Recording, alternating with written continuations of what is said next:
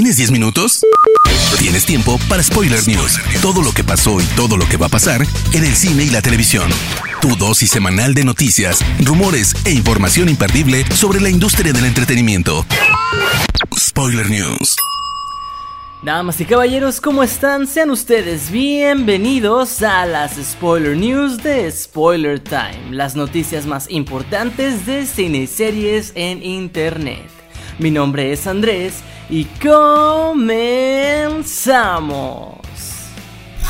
Spoiler News.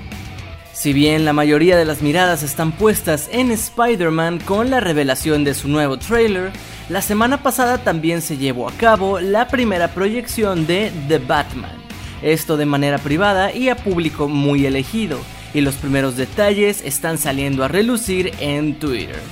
Se menciona principalmente que The Batman es una cinta de terror con casi 3 horas de duración. Se resalta que tiene tanto una historia como una ambientación y personajes muy oscuros. Se dice que el acertijo de Paul Dano se lleva la mejor actuación de la película, siendo un completo psicópata y dando miedo todo el tiempo. Se menciona también que Zoe Kravitz podría ser la mejor Catwoman hasta ahora, y que Pattinson da al blanco con la voz de Batman, sobre todo porque los eventos son narrados por Bruce Wayne, tal como lo hace en el cómic Batman Año 1 en el que se basa la cinta. Los comentarios finalizan con que hay una escena al final en donde todos se sorprendieron muchísimo, todos quedaron como diciendo no me lo creo. Cabe recalcar que no hay una fuente específica para estos comentarios, aunque se sabe que la proyección sí se llevó a cabo, así que por lo pronto debemos tomarlos como rumores. La precuela del Rey León, filme que contará la historia de origen de Mufasa, ya ha encontrado a sus protagonistas. Sabemos que detrás de cámaras se colocará Barry Jenkins, quien mantendrá la animación hiperrealista de la última cinta estrenada en 2019, la cual fue dirigida por John Favreau. Según el portal Deadline, la precuela ha sumado a Kelvin Harrison Jr. y a Aaron Pleer para liderar el reparto de voces.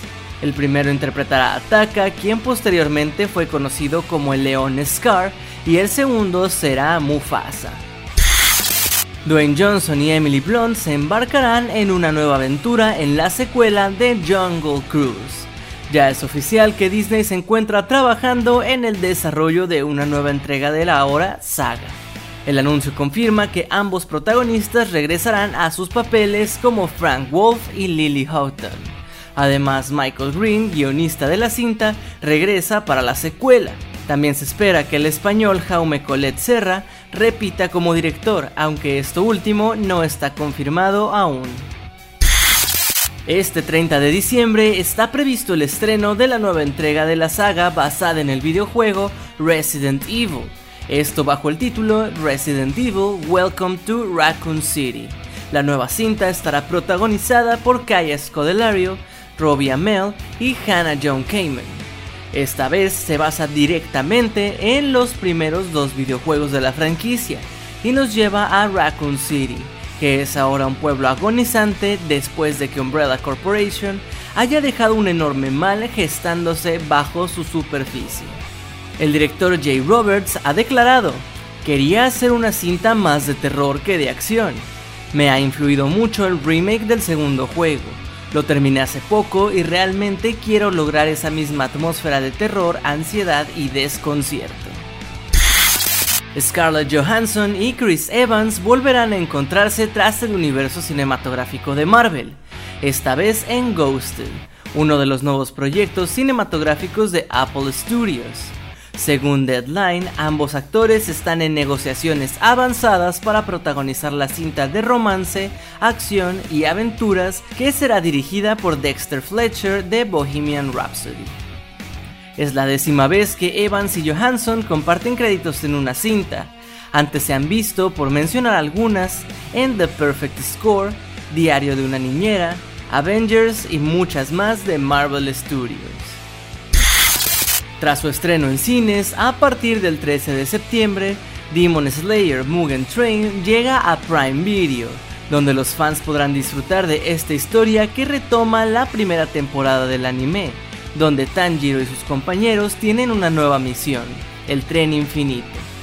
En este, más de 40 personas han desaparecido en un muy corto periodo de tiempo. Marvel Studios ha decidido introducir a un hombre lobo a su universo cinematográfico mediante un especial de Halloween que se estrenará a través de Disney Plus y cuyo rodaje comenzará en algún punto del 2022. Según The Rap, el estudio se encuentra buscando a un actor de origen latino en sus treinta y tantos para protagonizar este especial. El primer hombre lobo de Marvel apareció en 1972 en el cómic Werewolf by Night. Jack Russell, que proviene de un largo linaje maldito por la licantropía. The Old Guard tendrá secuela. La historia de Andy, la guerrera inmortal interpretada por Charlize Theron, continuará con una segunda entrega. Netflix ha anunciado la noticia a través de su cuenta de Twitter confirmando que también Victoria Mahoney se encargará de dirigir esta secuela. Uno de los proyectos más esperados de Marvel es Doctor Strange in the Multiverse of Madness, y ahora un rumor asegura que Wanda, la bruja escarlata, podría tener una batalla épica en dicha cinta, pero no con un personaje del UCM, sino con uno de los del universo de X-Men de Fox. Esto según Daniel Richtman, quien anteriormente ha revelado detalles de cintas del UCM o DCEU. Sin embargo, dice no tener permitido revelar qué personaje enfrentará a la magia del caos de Wanda. Sabemos que la cinta abordará más de las consecuencias de abrir el multiverso, y que Wanda estará en búsqueda de sus hijos, pero pensando en el universo de Fox, la única con capacidad de poder para enfrentar a Wanda sería Jean Grey como Phoenix, aunque también podemos apostar a las habilidades mentales del Profesor X. O si bien Magneto sería aplastado por Wanda, sería una pelea con significado, pues Eric es el padre de Wanda, al menos en los cómics. News. Continuamos ahora con las noticias de series y les cuento que Jacob Anderson, quien dio vida al inmaculado gusano gris en Juego de Tronos, será uno de los protagonistas de Interview with the Vampire, la serie de AMC que adaptará la famosa novela de Anne Rice. La producción continúa ampliando su reparto y mantiene el ritmo para su estreno en 2022. Anderson dará vida a Louis de Pont du Lac, mismo al que dio vida Brad Pitt en la cinta de 1994. Por su parte, Sam Reed fue anunciado hace algunas semanas como Lestat, a quien interpreta Tom Cruise en el largometraje. La serie contará con una tanda de 8 episodios y Anne Rice funge como productora ejecutiva. American Crime Story Impeachment, la nueva temporada de la serie sobre crímenes y sucesos reales de Ryan Murphy, se ha visto sacudida por la polémica tras el lanzamiento del primer tráiler. En ese vistazo aparece Sarah Paulson interpretando a Linda Tripp, la empleada que destapó el amorío entre Bill Clinton y Monica Lewinsky. Paulson y el equipo de la serie han recurrido a maquillaje y prótesis para acercar a la actriz al aspecto que tenía Tripp durante los años 90, principalmente engordando a Paulson artificialmente, lo que ha desatado un debate en redes sociales acerca de la gordofobia de la serie y si deberían haber contratado a una actriz con sobrepeso para interpretar al personaje. Sarah Paulson ha hablado al respecto con LA Times. Es difícil hablar de esto sin sentir que estoy dando excusas. Creo que la gordofobia es real y fingir que no causa más daño. ¿Debería haber rechazado el papel? Creo que no toda la responsabilidad recae en el actor por elegir hacer algo que podría ser el papel de su vida. Creo que imaginar que por lo único que llaman a un actor es por su físico es reducir su talento y capacidades. Me gusta pensar que me llamaron porque creen que más allá del físico, mis capacidades actorales me dan algo más que ofrecer al papel que solo el físico. Parece mentira que Cobra Kai se estrenara primero a través de YouTube Premium y lleve ya cuatro temporadas emitidas por Netflix. Tal es su éxito que la plataforma ha dado luz verde a una quinta entrega antes del estreno de la cuarta. Esta nueva entrega comenzará su rodaje en Atlanta durante este otoño, para estrenarse en algún punto del 2022. La noticia llega justo después de que la serie consiguiera cuatro nominaciones al Emmy en julio, entre ellas Mejor Serie de Comedia o Mejor Edición de Sonido. Por lo pronto, la cuarta temporada llegará a Netflix en diciembre, aunque no se sabe exactamente qué día. Spoiler News.